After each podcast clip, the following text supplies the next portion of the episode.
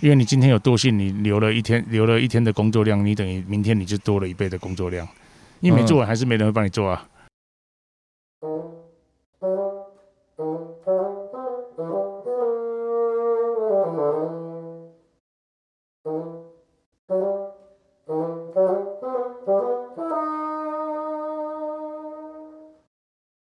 OK，cool，、好，那 Welcome to the Mr. Cockroach。今天我们来到了这个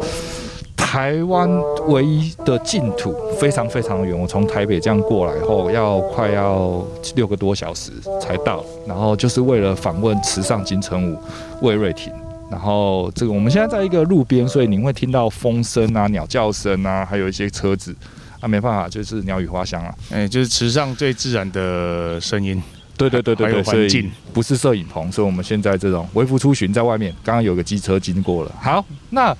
那那个瑞婷，我们我知道你接受过许多的访问，但是其实我个人比较好奇的就是，就是从你开始小时候啊，是在哪里长大啊，然后嗯，就是怎么开始继承家业啊，然后开始种米啊，一直到跟 NFT 啊，或者是还是现在的这个元宇宙还是什么东西的嗯结合，然后卖米到梵蒂冈，嗯然后一直到您现在出来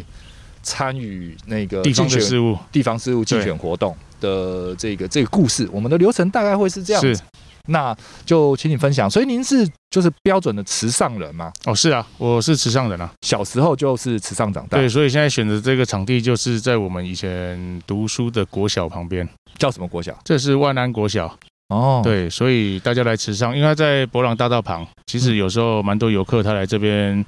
旅游的时候会到这个学校来，那它里面因为有一些装置艺术，所以大家会到这边来拍照，所以刚好今天推荐这个地方就是哦池上的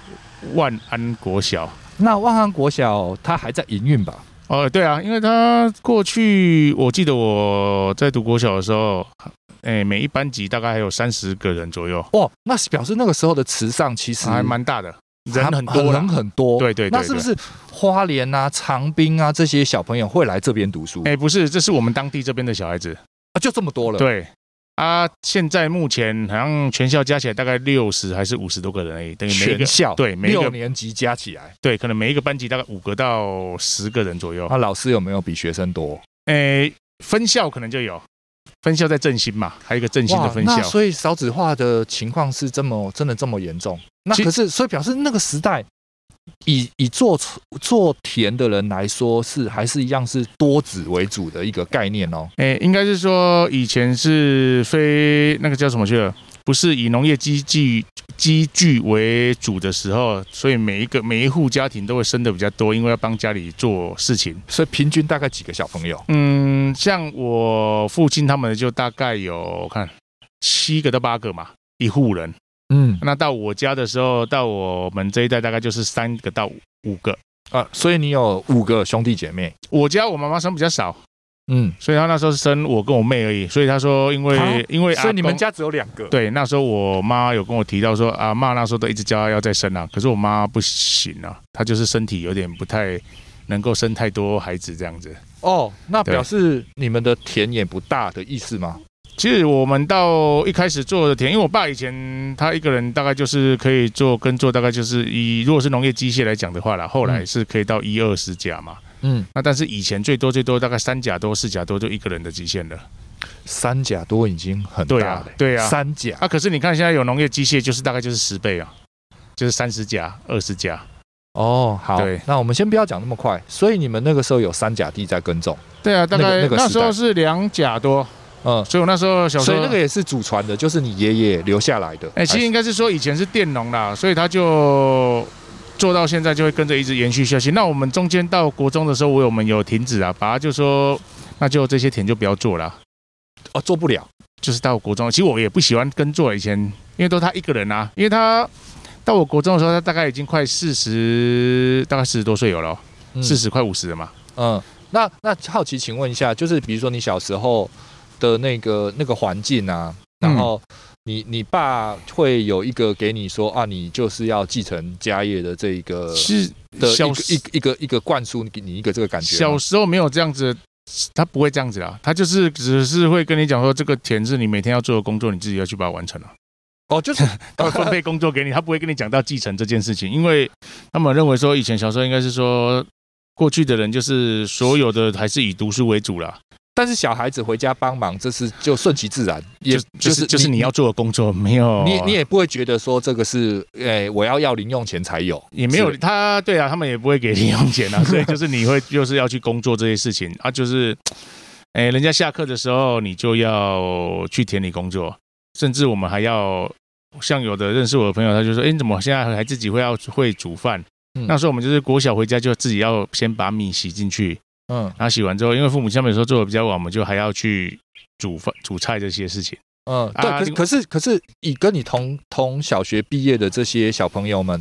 啊，不都一样吗？大家在池上也都种米、啊嗯，其实我们也不那时是候你的家班在难过而已啊，我们那时候班级有的是公务人员，所以我们会很羡慕家里是公务人员的小孩子。哦，就不用种田嘛，，对啊，然后又比较富裕，对对对对对啊，有的是，所以我们就变成说，下课你就要回家，先把饭这些做好，然后之后你就要去做一些等于是田边的一些小杂事，是你能够你能够负荷的事情啦。嗯所以像是以前他都会叫你说要在肥料，像我们现在有肥料有车子好再去田里面，嗯，那过去没有，他就跟你讲说，那你就从家里推到田里面去啊，六包七包你就一包一包推，因为以前是用化肥嘛。嗯，所以说那你就一包一包退啊，啊退一趟来回就是半个小时 啊，所以他就认为礼拜六日你没事，你在家里也闲闲啊，所以你就去推啊，嗯，对啊，那你会觉得很痛苦吗？那个时候痛苦啊，所以你会觉得说啊人家都出去玩啊，为什么你还需要在家里做这些事情啊？所以那时候很讨厌务农这件事情，也不是我喜欢的啦，所以大家都一直以为说我好像是。诶、会很爱很很爱这件事情，或者是怎么样？其实我也有我自己的梦啊，我有我自己想要追逐的一个梦想要去实现。那时候我们回回到国中那个时候，那个时候就应该就会比较有想法，会比较有抗争性了嘛，对不对？因为要其实升我升高中了，其实应该是说，以前家里是用那种打骂式的教育啦，嗯所以你就算抗争，你是就是就会被打，所以那时候没有那种呃嗯那个什么什么暴力专线 啊，对啊，所以我就只能因为会怕家里的大人会修理你，所以你就必须要继续还是要去做。啊，所以你一直到高中都还是停留在这个城市吗？对啊，其实我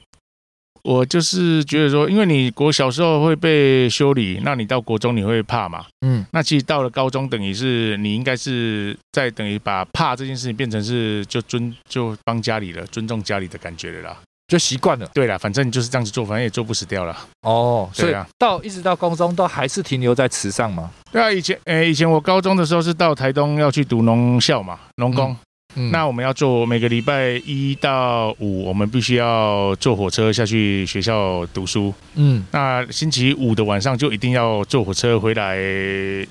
池上就是第二天要工作，协助工作，啊所以我到大学是这个样子啊这。个通勤大概多久时间？嗯，如果是来来回就是各一个小时啊。哦，像以前我们后来到大学读到大学的时候，你六日你还是要从屏东回来，因为我读以前是读屏科大嘛，所以我哦必须就是下课就要赶回来。所以就算是要回家里帮忙，就是爸爸还是一直让你一直读到大学毕业。因为他以前是说你不读书，那你就工作啊，哦，那你又更讨厌工作那、。当当然你就认真一点读啦，要不然怎么办？可是那个时候就到大学都还没有想说我要抗拒一下，因为我读我就一直读，我又又半逃避又半救的状态，其实乡下的孩子，老实讲，我以我来讲啦，嗯就是你去读大学，其实就是为了避免不想在田里面工作啦。啊。可是家里有时候又叫你说要回来帮忙这件事情，嗯，他说你不回来帮忙，那你的学费要怎么办？ 对啊，所以你还是会回来帮忙啊。嗯，对啊，那所以所以就算逃避也只能逃避到大学毕业啦，啊就没啦。对啊，其实到研究所的时候，我读到研究所那时候是大学毕业，他就说那你要不要回来家里工？所以你就回来死命要考一个研究我说所就我对考了研。究所， 对。他研究所毕业的时候，他也问我说你要不要回来工作？我说我说你给我三个月时间，我退伍，如果三个月没有考上高补考，那我就回来家里工作。哦，所以听起来就是从头到尾你就一直想办法要为了为了逃避家里就一直读书就对了。对啊，所以每个人都以为说好像你很会读书，我说我不是很会读书，是我会用很笨的方式，我会花很多的时间去把这件事情完成，因为我就是不想回家。嗯对啊，嗯，那后来嘞？对啊，那后来就是高补考没考高上嘛，肯定有嘛啊，一次就考上了。嗯，哎，我看三个月就给他考上了， 就是不想回家，所以我分发到罗东，罗东嘛，嗯对，那时候他就说，哎、那你分发可不可以选在台东这附近？嗯因为他也是希望还是你要回来帮忙 啊。我就说没有啊，只有只有北部才有缺，这边没有缺。嗯对啊，那那到考到后来分发到宜兰的时候，想说应该会在那边就定居了。本来以前会想说在那边就买房子，因为我研究所完之后有曾经有跟，诶、应该是说我的指导教授，我跟他提过，说我可能会再重新读博士班，那回来。嗯回来，回来，回到学校要去教书，因为我很喜欢，那时候我很喜欢做研究啦。嗯啊，我也写很多期刊嘛，嗯，对那你那个时候是读什么？也是读农的吗？我是读自然资源、自然嗯资源学系，那你你考上的那个公务员是考上什么我考的是森林，就是林业技术。林务管理之类对，的。那时候好像是全台湾三千个考十一个吧，我也忘记了。嗯，对，所以那时候就想要去试试看，应该有机会啊，就很认真看。那时候一天大概只睡三个小时吧。嗯对啊，那时候退伍来完之后，还是回到我的大学的学校，所以那时候有图书馆，就是每天都去图书馆啊。嗯，对啊所以就真的给你考上，然后你也去宜兰工作了。对啊，那再来呢？再来之后过没多久，大概以为就是这样就幸福快乐的日子。后来没没没多久之后，我父亲就跟我讲说，诶，那个池上有一个一块荒废了很久的地，那政府有在做标租，就是要委托管理。嗯，他说，那我们来做做看好不好？那你们家里都已经很多地啊啦、我跟我爸没有，那时候我们以前都是佃农，都是租的啊、租人家的、啊。嗯，没有自己的。对，然后他就说啊，家里的机器险险也可以自己开发那些土地，要不要来做做看？我一开始跟我妈讲说不要，我妈也说不要，呃对你都已经逃避到已经考所上以公务员了。对啊那所以这不是一个大啊坑。所以你就会发现说老人家的想法有时候很奇怪啊。嗯啊，就已经小孩子都已经都啊有他自己的事业了，你竟然还要再去做这些事情？啊，嗯其实他所以现在大家想一想说，其实我回来其实只是不想让他继续这样子做而已。嗯啊，刚好那个回来标租这一块地的时候，那时候有一个还蛮好笑的事情呢，就是本来是有另外一个更大块的，三十九公顷的，嗯那时候跟我妈妈讲说，你就随便写一个底价，反正他也我说反正爸也看不懂那个，就是标不 上的对底价哎对了。对对对对，我说你就随便写一个就好了。嗯好好，那个没标上没关系。嗯然后好好死不死，池上又再放一个什么十公顷的，嗯然后我们就随便写一个底价，就写很低很低，随便乱写了，嗯。就就就那个 中。然后我就说啊，怎么这样子？对啊，那、你中了就要付钱呢、中了就要付钱，付钱之后你因为一签约就是八年，八年他两次就是十六年。那个是还是租就对了。对啊，所以我现在等于这个合约要到期的时候，大概也快五十岁了啊。如果他现在就会问我说，那你五十岁的时候，你还要不要那块地，要不要再标？我说那我再租下去，我做完刚好就七十岁了。我说不要闹了，但是但是你那个时候就就是就是哦哦，我知道了，就是你让你妈去去弄一个不会上的，可是最后还是上了，就是一个对啊天意嘛，对啊，所以那个底价很夸张啦，就是很就是便宜的很方便宜式的根本就是不会上的价钱，结果还是上了。啊。为什么他们还是就是没有人标嘛？没人标，然后对方在有人想要标人，又写的底价又写错啊， 所以你就觉得很好笑啊想要标的人，随便一个比你高都标得上啊。啊！所以就是最低价你一定要写比任何人要比嘛，嗯就他还比原来的底价还要低的那两个当然就弃标了，那就不对啦、因为他们不会写标单 啊，哦，那我觉得那是这是命一个中很地。奇怪的事情啦、啊那但是但是好，我们先不研究这个到嘿到底怎么，反正就是被标到了。对可是你就要放弃你的公务员身份吗？没有，那时候就是请调回来台东这边，嗯那其实我是用，应该说请调回来台东这边的时候，我是用就是像像大家会看我有时候很早出门，就是我会使用善用所有时间，就是我凌晨就会出门了啦。嗯其实种田没有很忙啦，嗯它所谓忙都集中在某一些时间，然嗯后当你某一些时间自己的时时间管控要调配得很好。嗯像我们如果插秧的时候，大概就是我凌晨一点多起来了就要去摘秧嗯苗，然后到三点多摘好之后插一下秧，大概到五点七六点多，然后准备洗澡，七点然后下去上班这样子。一点就开始工作，对然后到那这这个这个这个一点起床，这个要持续几月到几月？哎、大概其实一点起床这种东西，大概就是大概一个一个一个月到半个半个月左右。比较忙的时候，刚开始插秧的时候，半个月半。个月，那个是所有耕种最的忙的最啊忙的时候。对啊，那那那那个啊，半个月其实也还好了，也就十五其实天啊还好，大家了。都以为种田很很多时间，其实不需要。农夫其实最最最多最花费时间都是集约在农忙的时候，就像收割或者是插秧。嗯对啊，那我就会把时间排好，像是一点到七点，那我上班的时候就是八点到下午五点，那五点回去之后五点半开始六点，六点再到晚上十点。单车， 嗯，你看现在有单车经过，嗯，所以我们就到晚上十点啊。我的时间是这样、啊，睡没有大概几个小时之后又再起来，嗯所以那时候是一个很痛苦的生活。呃，但是也就小小一段时间嘛，对啊，对啊，因但为是一般的人不会知道。嗯，但是之后你就他比较农期不忙的时候，你就一样是六点起来上班，然后五点回家嘛，呃其实对不对农农忙不忙的时候，像是撒肥料，如果集中要撒肥料的时候，我还是会去调配那个时间，可能就是四点先起来把肥料载好，那就是五点、六点、七点嗯结束，然后晚上大概六点还看得到的时候就再弄这样子，到七点八点，因为我们台东这边大概但夏天可以到八点还亮亮，七点多还亮亮的。但是你上那个班会去要去哪里上？哎、我要到以前我是在台东市啦，所以要开一个小时的车，那、嗯现在在现在调回来关就是池上隔壁关山，那就嗯大概才十五分钟而已啊。那个公务员要做什么？其实我那个是在管抓山老鼠的啦，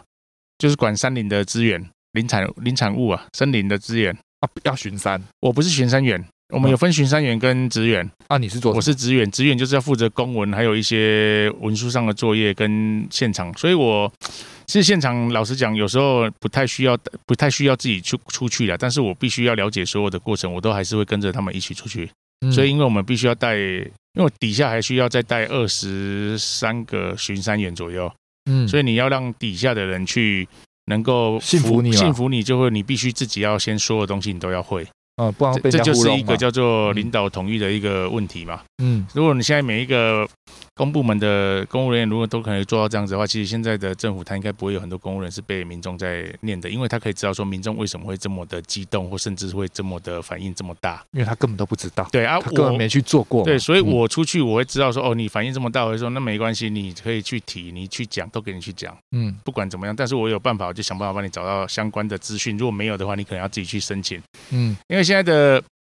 现在的公部门的话，大概就是说，有时候请人家去申请一些东西，他很繁杂。嗯那这些繁杂也是我自己知道，所以我去跟人家要这些资料的时候，我会跟他一次讲清楚，或甚至是把事情一次搞定，或写给他，嗯不用这样子来来回回的。嗯，因为你经历过嘛。对啊那那我们小聊一下啊，现在三老鼠还是很畅行吗？哎、其实不会啊，因为现在行政院之前有下达的就是灭鼠行专案，一个专专案，就是说山上不要有这些山老鼠再继续出现这件事情。嗯，那其实啊，这个专案是怎样？有这派巡山员去没有这个把他专们案，就是杀定期、定时、定定期不定期嗯啦，但是要有、就是要到深入到一些比较他们称为的一些道法的热点，嗯，必须要去做一些巡护。嗯那甚至去把一些木头的位置要去确定，确定完了之后，你就是定期要去访查户口啦。嗯看那些东西还在不在。然后，如果当你能够在一个地区不定期的出现的时候，就是会提高那些地方的人家所称的见警率，就是警察会到处巡逻，你会看到警察，你就会怕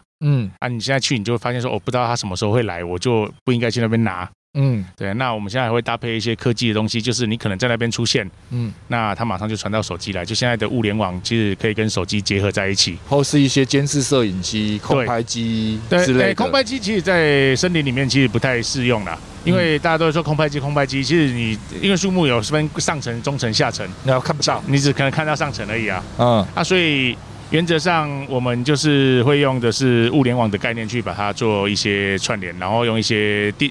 诶，全时监控的方式，在山上一些进出点去了解这样子。所以其实这个计划案是一个还不错的德政哦，听起来。对，就是说，原则上就是说，希望能够，因为山林的资源是大家的嘛，嗯其实有一些人，如果是他以他自己图利的话，那原则上是只是你在图利你自己，并没有在图利到别，不是，并没有让比其他的民众，因为这受个是一个贿对，嘛，这对啊是一个大家的公共财啊，不是你自己私人财啊，嗯，对也是啊，你不应该砍，你好好不地应该去动树它，因为对啊其他人还是需要看到这些东西，甚至也其他的，你可能觉得这个是一个枯木，觉得没什么用，但是里面其实有更多的野生动物，甚至需要栖息，甚至一些甲虫就必须要这种东西，它才有办法去生存。嗯，对，这是嗯大家比较不会去想到的，只是说哦枯木呢就算了，没有什么东西，其实不是这样嗯子。所以就是连剪枯木都不行的原因，应就该是是这样子的意思。还有其他的生命在靠这些腐烂的东西为生就对了，所所以以很多人说，你去森林里面捡那个种子啊，你那个种子其实它就是为了要繁衍后代，你把种子捡走了，其实它就没办法再去做这些事情了。嗯，所以以现在就在推倡提倡说，其实种子你不要去捡它，因为它是在做繁衍的动作。嗯，对，了解了。好，那我们再回到，嗯所以半推半就没有办法的情况之下，回来做这个辛苦的你最不想要面对的农业。对，那那个时候，就是你同样在做公务员的情况之下，又接农业，其实是一个算是一个身兼两职，是还蛮辛苦的。那哎观念有比较转换嘛，就是有比较释怀嘛。欸，其实当公务人员之后，在做这些工作的时候，其实一开始是不太能适应啊，觉得觉得都当公务人员了，应该就这样就好了，为什么还在弄这些田？嗯可是如果你不做的话，因为我爸他们年纪逐渐渐渐逐渐变大了啦，嗯，然后有时候你看到他们背着重的要死，然后又跌倒还怎么样，我觉得嗯就这应该作为一个孩子，应该不是应该是这样子啊，嗯所以后来才觉得自己应该要去。是不是要帮家里做一些事情？如果能够多做一些的话，他至少能够不需要做这么多。嗯所以我现在就是因为我原本讲的，刚才讲的这个契约的部分，就是履行那个标案那一件事情。嗯对对对，一就直是到五十几岁嘛，对这啊，就是我妈他们，本来是我妈是履行契约的人啦、嗯，那、这因为她离开了，所以我必须要去承接她后面的一些，这是要传要子继的承，要继承。哦，这个那、啊、如果是没有的话，你就是违约啊。哦，对，啊，违约是要扣钱的啊、要去罚钱的啊、所以我嗯必须要把这件事情做完啊。嗯，那做完了之后，所以并不是像是。当然啦，有一些节目可能会讲到这个部分，可是就不是像我们期待光鲜亮丽，你是哦非常开心的种田。诶、以前不是这样子，但是到后来，就是因为我们有一段时间自己种的米卖不出去的时候，嗯那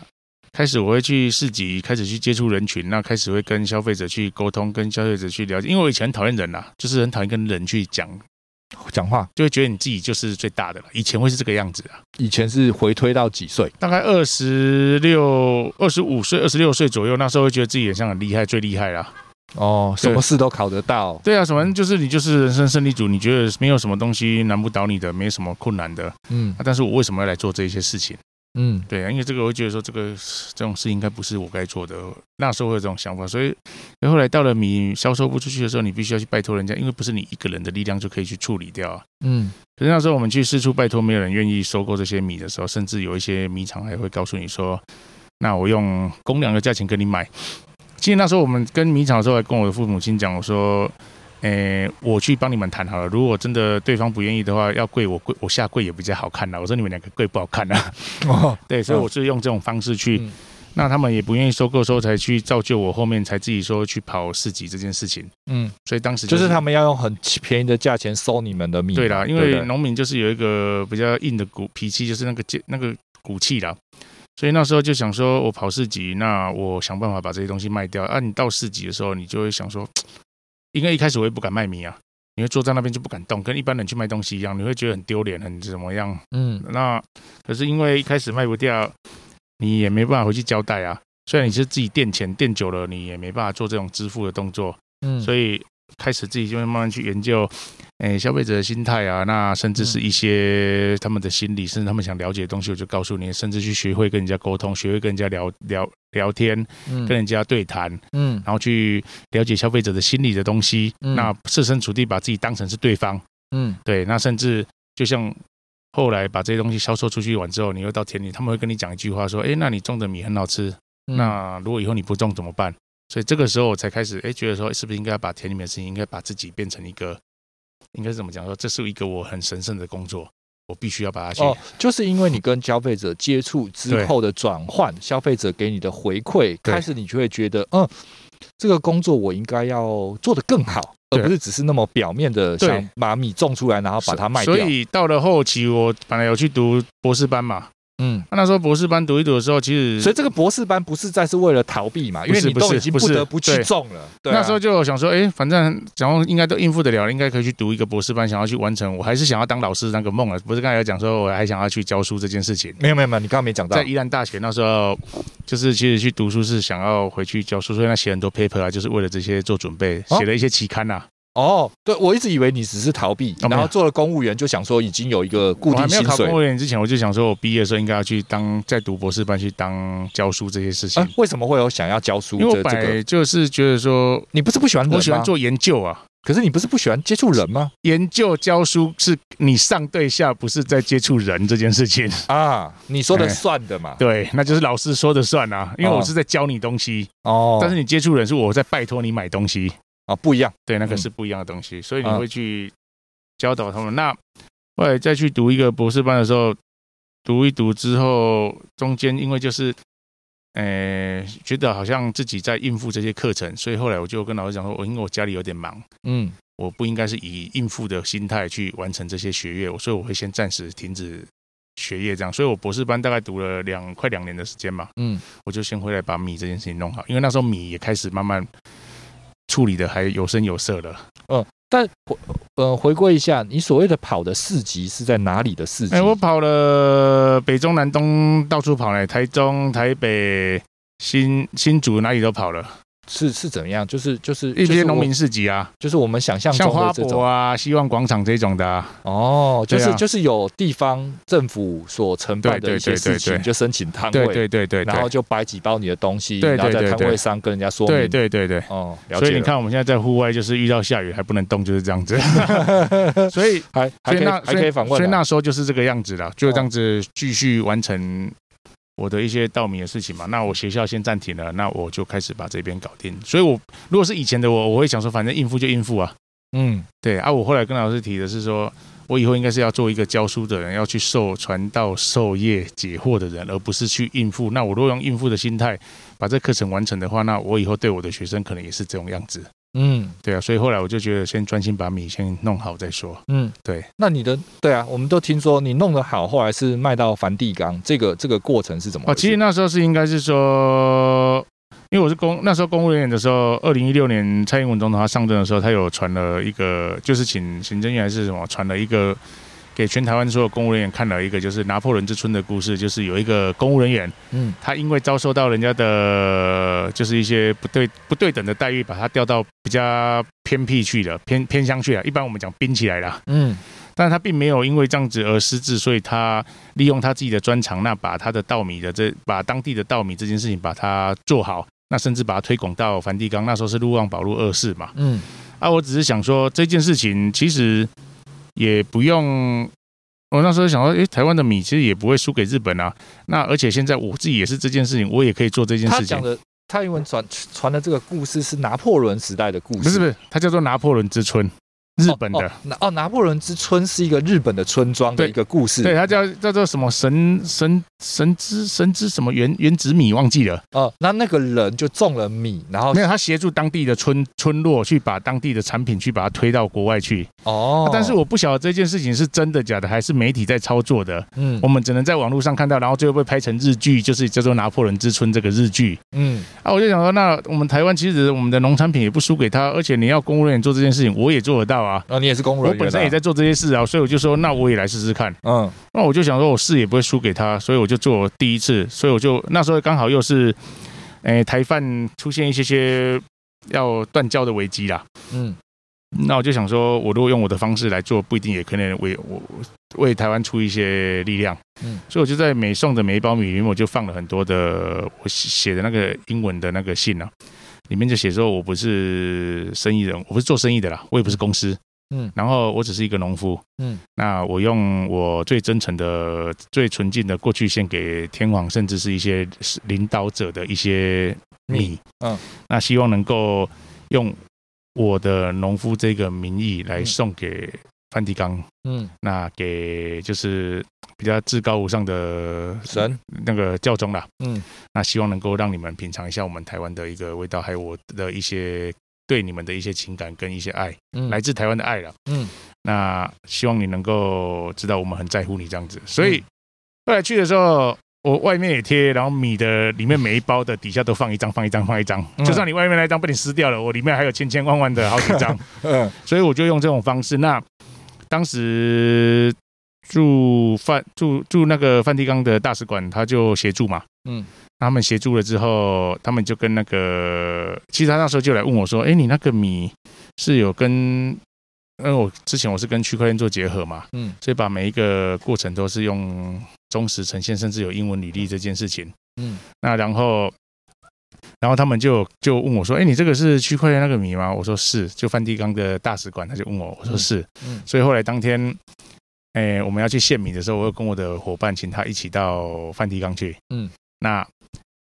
大使馆在介绍的时候，他也是跟他讲说，这个是有符合你们教宗要吃的东西的一些交易在这里面。嗯那如果可以的话，你其实可以看一下它的履历，原则上是还不错 的，对就是这样子。嗯，所以大使馆的推荐让你就可以把米卖到梵蒂冈了。对，所以那时候大使馆就很很很很帮忙啦。那啊我在后来我就说我第二次也可以做第三次、第四次这样子。嗯，那那再再请问一下，嗯就是你要把你当初是怎么会想说，那那那个米进到意大利还是一个程序啊？它还是有一个，就是为什么是要，就是当然我知道你听看的那个故事嘛，对不对？但是就就是你要把它外销到意大利，还是要有一个、哦外销那件事情其实不难啦，嗯因为他就是要去照着规定去申请，然后一些验证什么都要有这样子。就可以了。对啊，因为我刚好搭上那时候的区块链的风潮，就是嗯，怎么讲，就是说从美国食药署那时候取得 FDA 的时候，也是因为他们正要推区块链的跟 FDA 去结合。嗯，那啊像我像们我们快速的解释一下这个区块链，你知道这个区块链跟米的结合是怎么样？哎、其实我只是就是因为食安风暴的时候，大家对于食品买吃饭是一个很简单的事情，嗯可到最后变成大家会去惧怕吃这个饭，因为他知道可能觉得说这米不知道来自于哪里，或甚至吃的食物不知道来自于哪里，嗯甚至他制作的时间会不会是因为回去又把那个时间涂抹掉？呃，食安的问题嘛。对，然后、嗯然后我们那时候跟科技公司去了解，科技公司说，那我们是不是可以来合作做一件事情，就是把你田里面忠的情况忠实呈现给消费者去知道，你敢不敢跟我一起做这个实研究、这个实验？嗯啊，我心里就想说，反正就做有机，我也没在怕，你要怎么做就怎么做，嗯，你你要要放你要你要拍要用照片，你要要放用什么录影 sensor 都可以，或者是你要把它当楚门的世界去看，我都没意见。嗯所以我们当时就是让每一笔每一笔记录。那它的特色就是因为区块链它本身的特色就是不可篡改嘛，嗯那不可篡改这件事情就对于写履历这件事情就是很重要啦。嗯因为我过去我们写错了，然后就会再改，然后或者是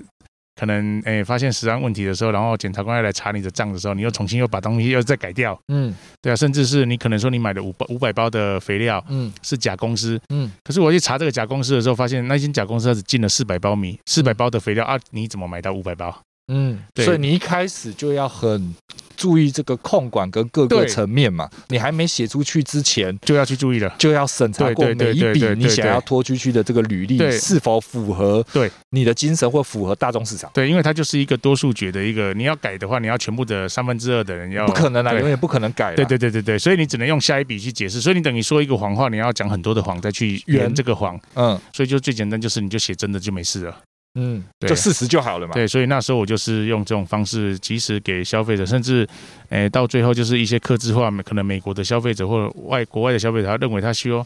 诶、你们种有机虽然是很好，但是我想要知道你的农田里面有多少动物，嗯所以后来再放放了一个 sensor，就是摄影机，即时的摄影机，马上拍到动物，马上放上去，可以看到野鸟啊，哦，对我它记是得你还有放呃野鸟产蛋呢、哦，很多很多有的没的，对啊，所以我才知道说，哦原来一个农田里面它的物种多样性是这么的高。嗯当你一个，然后国外的买家就说，当一个地方如果动物都能够来的话，原则上消费者就一定会喜欢了。哦对啊，对就至少没有农药嘛，对，对不没有对没有这些事情，对，嗯，所以就至少相对安全，对对对对对对，嗯，所以就就这个就就反而让这个米的销售变得等于是嗯更好你了，对拉近跟消费者之间的距离，我就先把第一段的距离先拉近了。嗯，那做到这一段的时候，是否会已经改善了你对于种米的排斥？哦，其实我现在已经不会排斥了啦， 嗯，现在就是反正就是一个工作嘛，把它完成，然后消费者吃的开心，那大家都开心就好了。那那从你开始接到那块地，一直到现在，大约是几年的时间？啊、我已经九十八年做到现在了，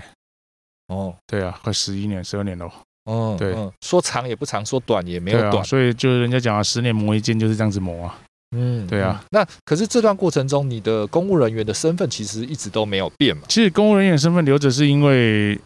因为我自己本身是技正嘛，就大概八职等左右。嗯，那其实你留着一个身公务人员的身份的时候，其实有一些地方农民他有发生一些状况的时候，你能够去出面去敲打为击他们协助他。其实我不是以法律上的事情去告诉他们怎么去做啦。嗯至少你有一个身份，大家会去尊重你。嗯他，知道说你不是来乱讲的。对。可是我只是好奇，就是嗯你刚蹦哎屌，就是你就怎么样，另边那边也是工作，种米其其实实也是一个工作，然后行销也是一个工作，都要时间，都要体力，其实做得来吗？啊其实就是你自己应该是说时间上的管控，你要怎么去分配，每天要做什么事情。所以当你刚刚要来的时候，我会告诉你说，你的你要来采访之前，我不是跟你说，你来的时间你要告诉我，我才知道下一个时间我要到什么时候到那边去。嗯对我每一个时间都会咬得比较刚好，就是我这个时间，如果你拖我五分钟，我下一个时辰就拖了五分钟。嗯所以这个采访完，待会五点的时候还有另外一个活动，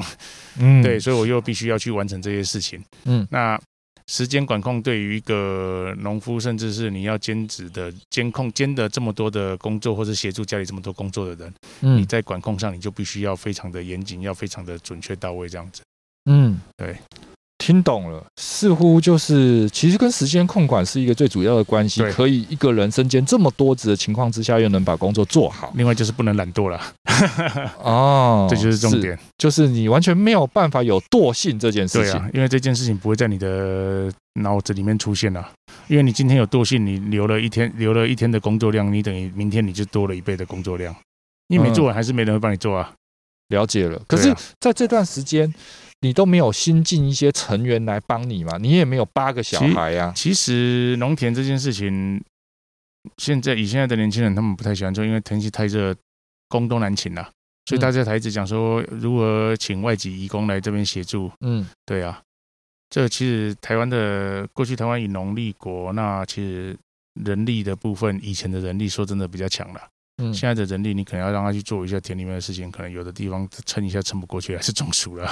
嗯，那所以你们现在也是请外来劳工来嗯，做我这现件在事在吗？田里面拔草人，大概都六十多岁的阿姨那一种的啊，有时候他的儿子女儿都会讲说，可以不要让他妈妈去工作了吗？哦，就是二次就业啦。对啊，其实有时候他们去他。啊可是他们也想工作啊有时。候那些阿姨他们去工作，不是为了工作而去工作，而是希望，而是到那边有很多相同的伙伴在那边可以聊天。嗯，对所以所以，但是儿子女儿却看不开，说你那好辛苦，他会还干嘛觉得还说做？他会觉得是说这样太辛苦、太热了什么之类的不。是嗯，对啊，但所以其实真实状况并不是如不此。是这样子，所以我的农田每次请拔草人大概就是五十六十，对啊，嗯，不会有什么二三十岁的不年可轻能人啊，出不可 现。能，不可能。不过，你不会希望这个状况改变吗？嗯嗯嗯，你说怎样？就是就是就是期待农年轻人回归乡野，做一些耕种，就是这个嗯以农立国这个东西再再一次的做改变嘛。嗯我们要不要听一下？好，等一下。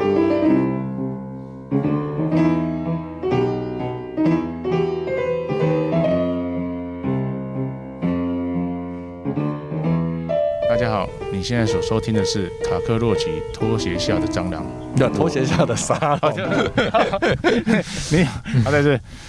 你好，哎、大家好，你现在所收听的是卡克洛奇拖鞋下的沙龙，我是池上金城武瑞鼎，大家好。 OK，好，Welcome back。那个，所以你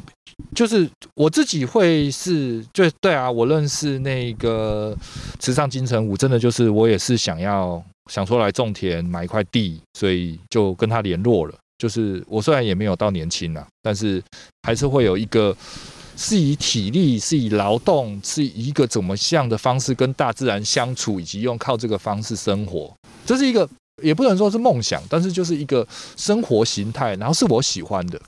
其实应该是说，嗯你们现在在，因为我现在只有脸书嘛，嗯嗯，所以在脸书上你会发现说，很多喜欢我们我的，就是那些粉丝们粉丝们，他们是因为喜欢你的态度，对于每一件事情的态度，嗯还有你对每一件事情，你会能够去把它全部完成。嗯所以，我们就是说，其实有时候你在对某一些事情，如果你以态度去取胜的时候，嗯其实很多人都会被你感动，而喜欢你的东西，不是因为你这个人或甚至是你做的，而是你对于这件事物的态度，嗯，对，让他们去喜欢上你这样子。所以就等于说这是一个个人品牌，不管你对做任何事情，他是因为喜欢你魏魏魏魏瑞婷这个品对牌，而不是喜欢你做的产品。也不是这个产品本身他喜欢，嗯对，这是一个态度嘛。对对对就对，是就就是基本上你你推荐的东西，他应该都买单。等于是说，你买这一包米，甚至你买他推荐的东西，就好像是买到这个人给你的一个感觉，甚至他带带给你的一个东西这样啊子。，对，当你相信他，你就会说哦，这个是食安是没问题的，你就相信他，就不用就不对，用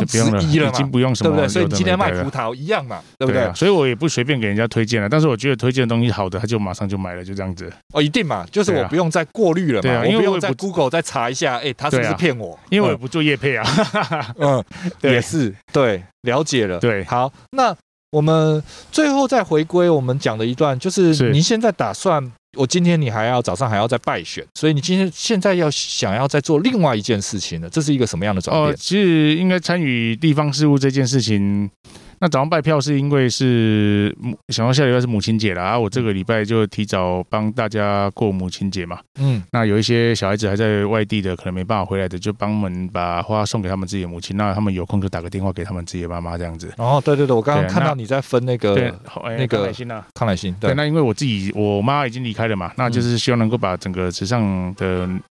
长辈的女性，那都当成自己的父母亲一样。嗯那我就是他们的孩子，那也希望他们能够照顾我。那我未来如果有机会，我也能够照顾他们这样子。嗯，对，这这这这是一个态度了。但是对我是说你，你怎么会回就会想说要参与？就是你现在要选什么？哦，现在参与这件事情应该是说池上的一个乡长啦。嗯那其实乡长这件事情对于年轻的人来讲，他们根本不会去想要去参与这件事情，在地方，因为你嗯一个地方要发展的时候，如果年轻人不参与地方事务的时候，其实这个地方不会发展，因为永远都会把持在某一些人的手上。权力嘛，对钱嘛，资源嘛。那嗯其实我这次出来参选也不会是对手的一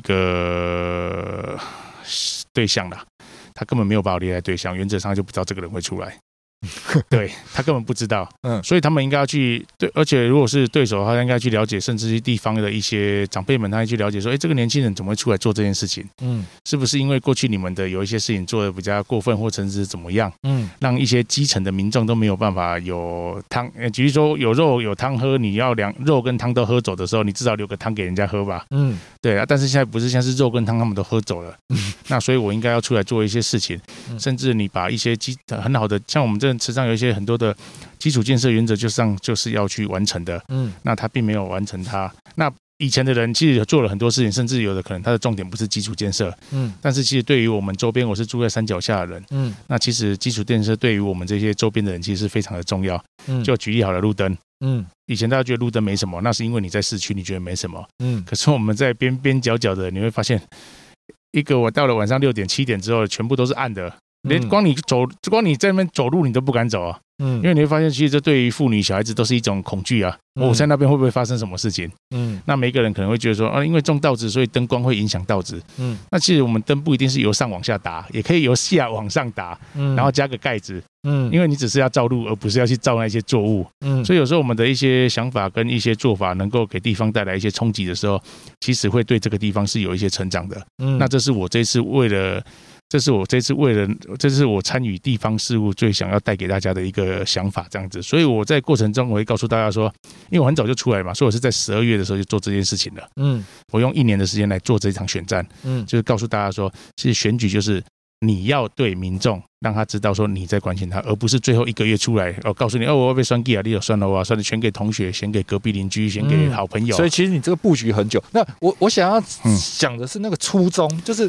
就是想要回馈这个这个这这这这一个这个乡吗？这个村吗？应该是或你说成长的环境吗？应该是说，这个是我们的生长的地方啦。嗯那我如果能有有有有所有所学到，那我就必须要回给地方。这就是我妈要离世之前告诉我的：你有学到东西，你就必须要回馈给人家；那你有获赚到钱，你就必须能够有一些钱能够我回懂馈了，给社会。就是你从这个土地上得到了很多，那你就必须要相对的有责任，以及对而且要回馈这个土地。其实最重要一句就就一件事情，就是当我在送我妈妈离开的那个丧礼上面，因为我们没有发讣文，嗯那来参加的人嗯他就是自主来的，所以最后送走要送他离开的时候，大概有一百多个人来。我看到的那一幕就是说，人的价值就是当你离开的那时候，有那么多人来送你离开，这就是你人生的价值。 价值存在于谁多 多少朋友，可是搞不好那些他的好朋友先走啦。没有不能这样你会比啊发现是说嗯所有的人都来，嗯，因为我妈才五十岁就离开了。哦，对，，所以你会去用这个去想，你会去想，然后你又在其他人的告别式去看到说，哎，奇怪，怎么只有来两三个人，一两个人？嗯对，有时候你会去想到这件事情。嗯当你没有发任何的附文这件事，有这么多的人来参与这件，因为我过去我在结婚的时候，嗯其实我们也没有发喜帖，嗯，但是来的人就是超过喜帖的 人。哦，对就是就是平常都有联络，马上就知道对，的意思嘛。啊，你就会觉得说，哦，原来这就是互相休听的意思。嗯，对，那我虽然举例说，以后我虽然对现在的人哈，以后我过世了，我你们看我看不到这些东西，但是我后代的孩子会看到，那这就是给他一个很好的教育的方式，嗯就像我看到，到我的母亲的这件事情。嗯，对，懂了。那好，那节目的最后，那我们请池上金城武。呃，要不要给年轻人一个什么样的，或者是给来池上玩的观光客一个什么建议呢？诶、其实来池上玩的观光客哈、哦，诶、如果你们找不到地方，其实可以上脸书赖那个魏瑞婷，他都可以帮你介绍。 然后给年轻人的一个建议就是说，诶、你来给年轻人建议就是说，你如果有梦的话，原则上就是大胆去追逐了，因为完成一个梦想，这会是当你在三十岁、四十岁之后，你可能没办法完成二十岁的梦想的时候，你会一个遗憾在那边。嗯，那我今年四十岁，我决定了参与地方事务这件事情，那这个事情一定会让我有很大的成长。嗯，甚至会丰富我四十到五十岁的这个人生。嗯那大家就是有梦就尽量去追逐，而不用去担心任何东西。嗯，可是我听说你有一段在那个王瑞瑶瑞瑶姐的节目上是有说，说你打算做到一个差不多五十岁，这个这个、哦对这啊个租约到期，你就不再种米了。对，因为这个是我有想要带我的家人跟孩子出去，因为在五十岁之前，我其实我没有我自己的人生过了，都是为了家人，为了为了我的家，为了我的父母亲他们去过这个人生。嗯那五十岁我必须想要去过我自己的人生，就是带着我自己的家人跟孩子，能够好好让他们自己去外面玩这样子，甚至是一个完整的，哎、应该是说爸爸妈妈、孩子这样一起出去玩这样子。至少我的孩子现在已经开始要长大了嘛，嗯，你甚至以后你想要再带着他牵着他的手，可能是一件比较困难的一件事情嗯。那您现在几岁？我现在已经四十啊，今年第四十，刚好四十了。哦，所以还有十年的时间。对啊，啊，嗯我的孩子已经国中了嘛，哦，对啊那那已经快来不及了呢。对对对对对人家都对不要理你嘞。，对，所以你等到那时候，你想要也想要再牵孩子的手，可能就会比较困难一点了。以、对啊以我们台湾人的那种想法，对，可是你还有十年的米要种哎。对啊，所以你看现在旁边敲鼓了，你看多开心，对啊，我们这公园已经出现那个爵士鼓，已经都 搬出来了，对待会就会哦。跳舞了。 所以，所以我的想法是这个样子啊，嗯对，就是有梦去做啦，就是不要去担心任何事情。那你对于家人的爱，应该是可以再多给他们，就是爱要及时啦。如果嗯等到家人不在的时候，你要再给他更多的爱，其实是没有什么用处了。你只能去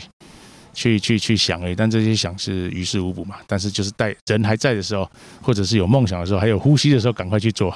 对，OK，谢谢时尚新乘务